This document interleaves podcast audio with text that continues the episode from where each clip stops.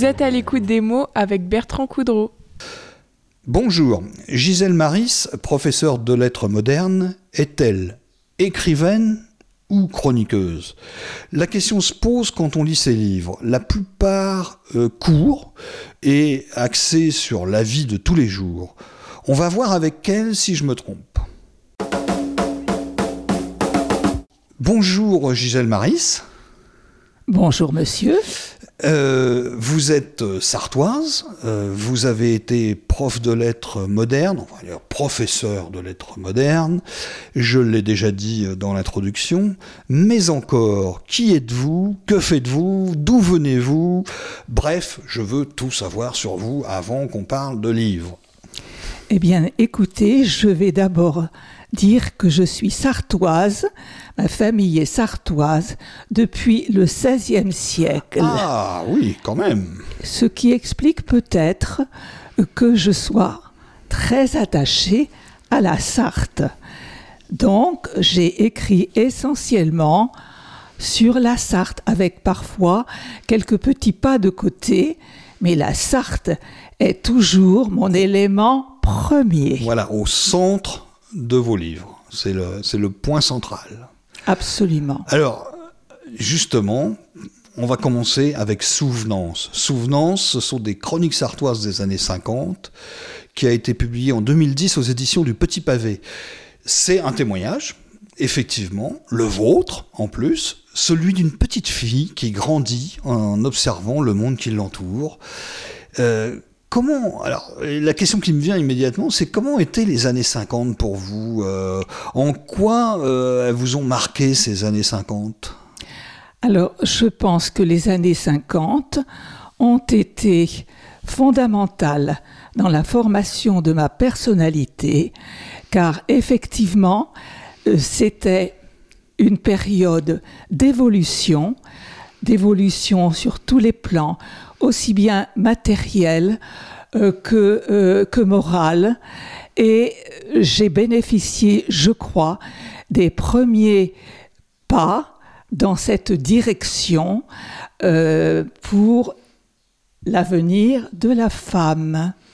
Ouais, ça veut dire que, que, je suis devenue. Que vous êtes devenue. Ça veut dire que vos parents ont joué un grand rôle mais aussi votre entourage, le quartier dans lequel vous viviez, les, le voisinage, la société, quoi. La vie de, la vie de société, en tout société. À, tout à fait, car j'ai connu dans ma jeunesse euh, le monde rural à l'occasion des vacances, puisque on m'avait obligé à séjourner à la campagne à la suite d'un échec scolaire, et il se trouve que cet échec scolaire a été peut-être la chance de ma vie, puisque après ce traitement de choc, j'ai pu faire des études tout à fait convenables. C'est formidable ça. Hein. ce, sont, ce sont des rencontres parfois, tout simplement. La rencontre de quelqu'un ou de quelques personnes qui vont vous sauver peut-être. Pour être tout à fait honnête, il faut que je précise que dans cette famille où j'ai passé les vacances, il y avait une jeune femme, une jeune fille, la fille de la maison, qui se destinait à devenir professeur de philo. Donc elle m'a prise sous sa houlette et elle m'a fait travailler et soutenue par mon directeur de collège, j'ai pu pas performer, mais au moins tirer mon épingle du jeu. Euh, j'ai enseigné à l'école primaire, oui, vous avez commencé par ça, d'accord. Remplaçante, même pas normalienne. Ensuite, je suis devenue PEGC, professeur de collège, et Madame Jaligné, qui fut maire à Conéré, a ouvert ce collège où j'ai fait mes premières armes de professeur entre guillemets. Mais considérant qu'il me fallait le label de qualité, j'ai repris tardivement mes études pour être licencié, également faire une maîtrise de lettres sur un sujet qui me passionnait, bien entendu. Et bon, donc j'ai fini ma carrière certifiée de lettres modernes. Mais tout au long de ma carrière, quel que soit le niveau, j'ai eu grand plaisir à enseigner. Je ne sais pas s'il était partagé par mes élèves. En tout cas, pas par tous. On ne peut pas plaire à tout le monde. Voilà. En tout cas, c'est un métier qui m'a infiniment apporté. Ouais, voilà, vous avez trouvé votre bonheur. L'important dans la vie, c'est ça, c'est qu'à un moment donné, on trouve enfin la bonne porte, la bonne voie, la bonne direction. Apparemment, j'étais prédestinée. Vous étiez, et donc, au départ, ils avaient bien raison quand ils vous ont dit, vous, vous êtes faite pour enseigner, pas pour vendre. Voilà, vous étiez faite pour ça. Qui a eu cette idée folle un jour d'inventer l'école. Qui a eu cette idée folle un jour d'inventer l'école? C'est ce sacré Charlemagne,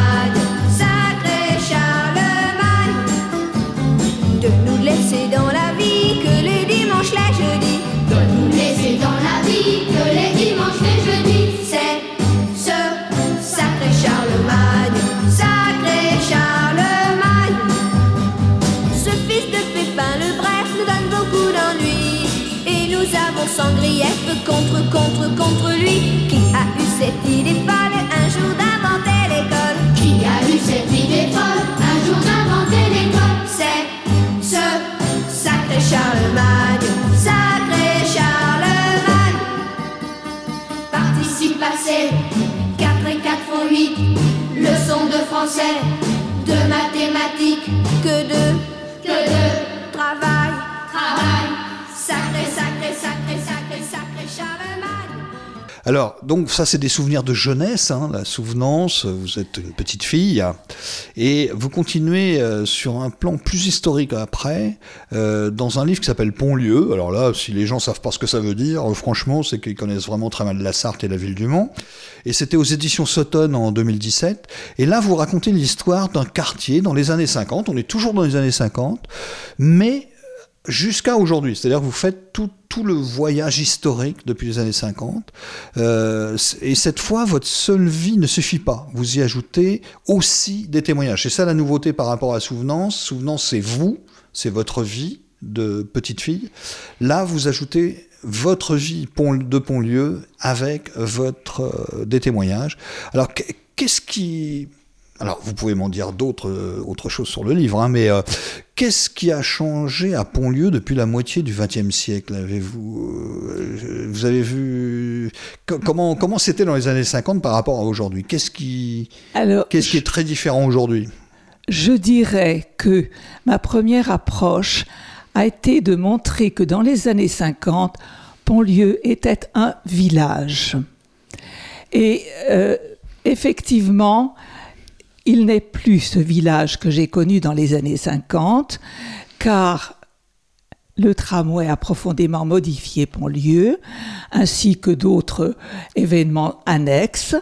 Et ma place de Pontlieu, qui était vouée aux commerçants, On appelait place de la Lune, non? La place de la Lune, Hein, c'est ça. voilà, est occupée maintenant par des entreprises funéraires ou euh, des banques. C'est moins joyeux. hein. C'est beaucoup moins joyeux, beaucoup moins convivial, familial. Qu'est-ce qu'il y avait alors comme commerce? Il y avait le café, les épiceries. Alors, il en est qui ont perduré. Le Café de la Lune existe Ah oui, c'est vrai qu'il existe toujours. ouais. Effectivement, il y a aussi un autre café qui a perduré, dont la photo figure dans, dans le livre Pontlieu.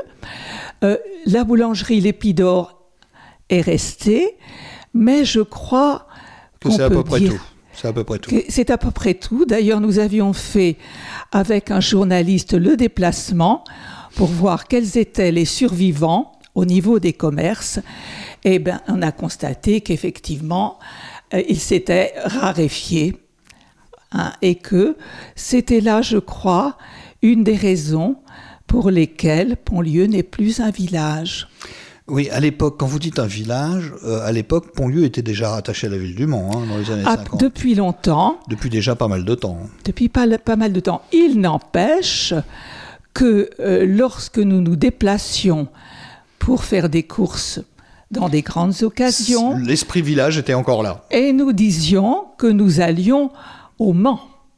Ah Parce oui. que Donc il y avait bien ce- encore cet esprit dans la population de Pontlieu. Voilà, il était dit que nous n'en faisions pas encore vraiment partie, Les habitants de Pontlieu ne se sentaient pas pas encore intégrés. pas encore in- Voilà. intégrés. Et Ouais. euh, aller en ville, c'était une sortie très importante hein, et qui ne se faisait que très occasionnellement.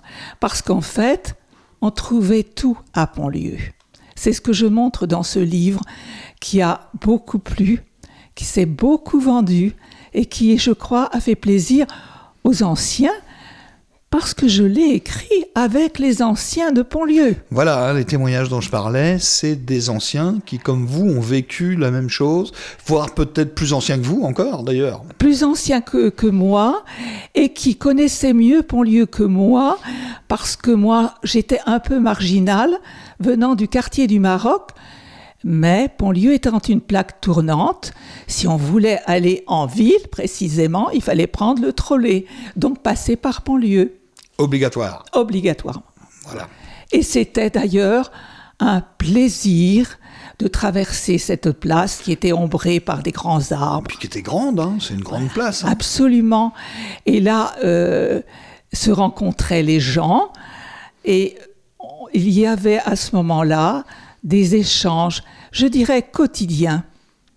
Comme Ce- dans un village. Comme On dans un revient bien à l'esprit du village. Absolument. Tout le monde se connaît, Tout le monde ce qui n'est pas le cas dans une ville. hein. Tout le monde ne se connaît pas.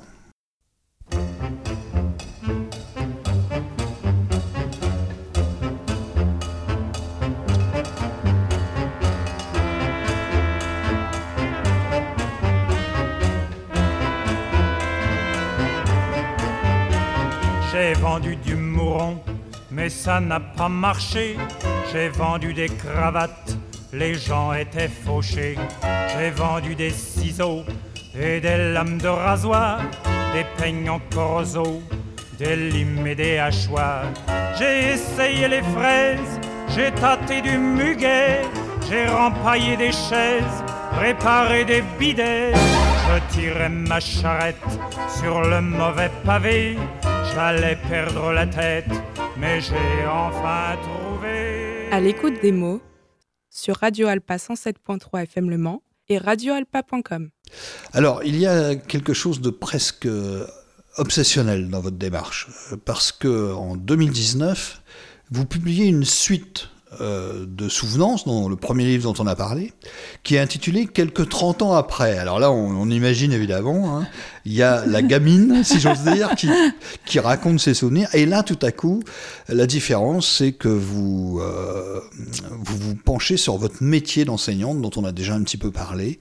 Alors, euh, c'était quoi les enjeux à cette époque-là? Que- que- Quelles difficultés fallait-il affronter pour arriver à, à grimper les, les, les barreaux de l'échelle Je dirais qu'à l'arrivée des premiers licenciés, j'ai senti personnellement le vent tourner. C'est-à-dire C'est-à-dire que ces jeunes qui arrivaient, qui avaient un diplôme que nous autres ne possédions pas, allaient faire autrement et peut-être mieux encore. Ah, ouais. Car nous avions la pédagogie, mais eux avaient en arrière-plan la solidité de connaissances dûment acquises. Et d'autre part, l'avantage que je voyais surtout à, ne, à être licencié, c'est que j'allais enseigner la discipline qui m'importait, c'est-à-dire le français, et non plus être contrainte d'enseigner l'histoire et la géographie qui me faisaient passer des nuits blanches. voilà. Bon. Parce que c'est compliqué l'histoire, hein. il faut aller fouiner euh, très loin pour euh, faire remonter à la surface euh, du passé. C'est-à-dire que quand on a une scolarité normale, Oui, bon, je comprends. Or, la mienne ne l'avait pas été. Donc, je n'avais pas le substrat nécessaire pour affronter. Je dirais les bases. Voilà, je n'avais pas les bases. Donc, et puis, j'ajouterais à cela, parce que c'est important, que ayant été parachuté au lycée de Lillebonne en Pays de Caux, euh, j'ai nettement senti, à travers les comportements euh, du proviseur qui m'ignorait, du censeur qui ne me priait pas de m'asseoir quand elle me, me recevait dans son bureau, que les gens de ma catégorie n'étaient pas considérés comme les gens qui étaient diplômés. Vous n'étiez pas, à leurs yeux, une intellectuelle. Il y avait un, Un peu, une connotation péjorative que je conçois bien, mais que je ne pardonne pas pour autant, Ça, je comprends. parce que tous mes collègues PEGC ont fait un travail absolument remarquable, car il y avait à l'époque pénurie de personnel enseignant, et que tous ces élèves des collèges ont été gâtés de les avoir comme enseignants, car s'ils n'avaient peut-être pas toutes les connaissances requises, ils avaient la foi.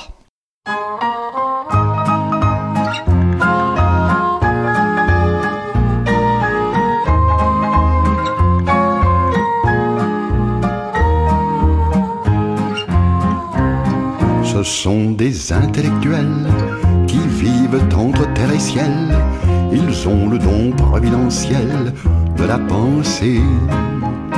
Ils voyagent dans de vieux bouquins qui datent du temps de Charles Quint, ornés des couleurs d'Arlequin, chose insensée.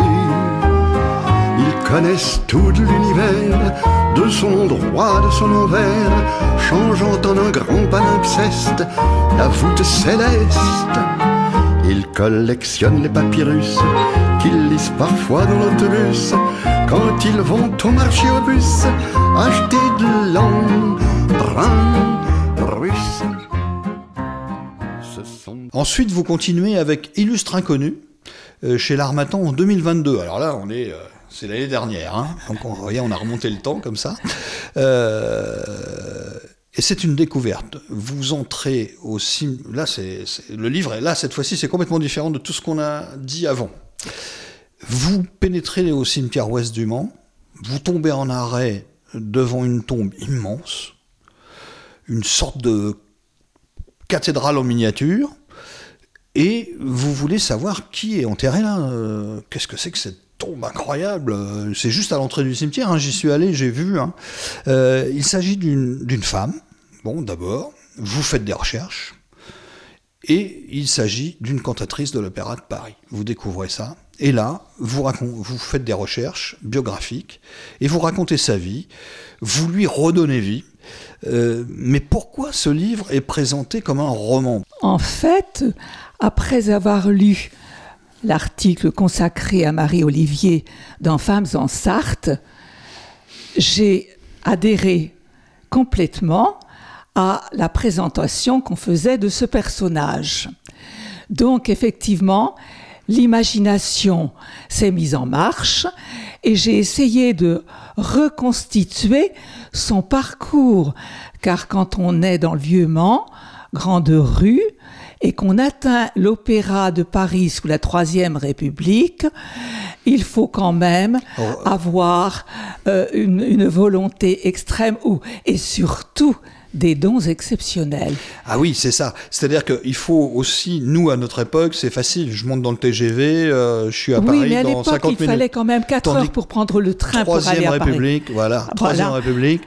L'idée d'aller chanter à l'Opéra de Paris pour une mancelle, c'est un effort incroyable, Euh, c'est ça un voyage incroyable. Ça me paraissait tellement peu vraisemblable. Et pourtant, Et pourtant, et pourtant, euh, je me suis donc intéressée à ce, à son parcours professionnel, à- surtout à sa formation. Et là, je suis allée de découverte en découverte et qui ont détruit le beau roman que j'avais conçu. ah, Dame Ned, Mais c'était peu- pas aussi idyllique que ça. c'était autre chose. Mais en fait, mes découvertes m'ont suivre un chemin complètement inattendu, car je suis sortie du roman pour aller presque vers un policier. Voyez-vous ça? Car j'ai découvert des éléments troublants pour le moins. Marie-Olivier est un personnage énigmatique Ah, et je n'ai pas à ce jour la fin de son histoire. Mais comme je ne- n'abandonnerai jamais, je vais continuer mes recherches et peut-être y aura-t-il une suite. Ah, ça c'est un scoop. Peut-être, peut-être. Peut-être. Et puis on continue. Euh, Déjà ce livre-là, je pense que là, on on a une envie hein, d'y aller. Ensuite, en 2022, vous voilà dans un autre registre, euh, celui du comportement humain. Euh, Vous l'intitulez L'affaire, euh, comme s'il s'agissait en fait d'un fait divers. F- Il s'agit de l'histoire d'un couple de boulangers qui brise une histoire d'amour de leur fille avec un, un jeune de condition trop modeste à leurs yeux. Vous présentez ce livre comme un témoignage. C'est donc, alors là, ma question, j'ai pas pu m'empêcher de penser à vous. En quoi vous seriez concerné? Euh, Ma question est peut-être un peu vicieuse, je sais pas. Alors, je vais être très franche. Ce livre est une autobiographie. Ah, je, m'en doutais bien. C'est une autobiographie. Euh, je l'ai écrit parce que j'avais promis à mon père d'écrire son histoire. Or, C'est l'histoire de votre père. il m'a fallu attendre, puisque les événements avaient eu lieu en 1918, il m'a fallu attendre donc 100 ans avant de penser à la publier. Mais son caractère personnel me dissuadait à l'époque de le faire. Vous aviez peur de ses réactions Mais je craignais surtout de parler de ma propre personne. Bah oui, bien sûr, oui, bien sûr. Mais un fait, un fait de société, qui, je ne dirais pas lequel, qui réapparaît sous d'autres cieux, m'a décidé à faire publier ce livre. Vous avez découvert des cas comme le vôtre.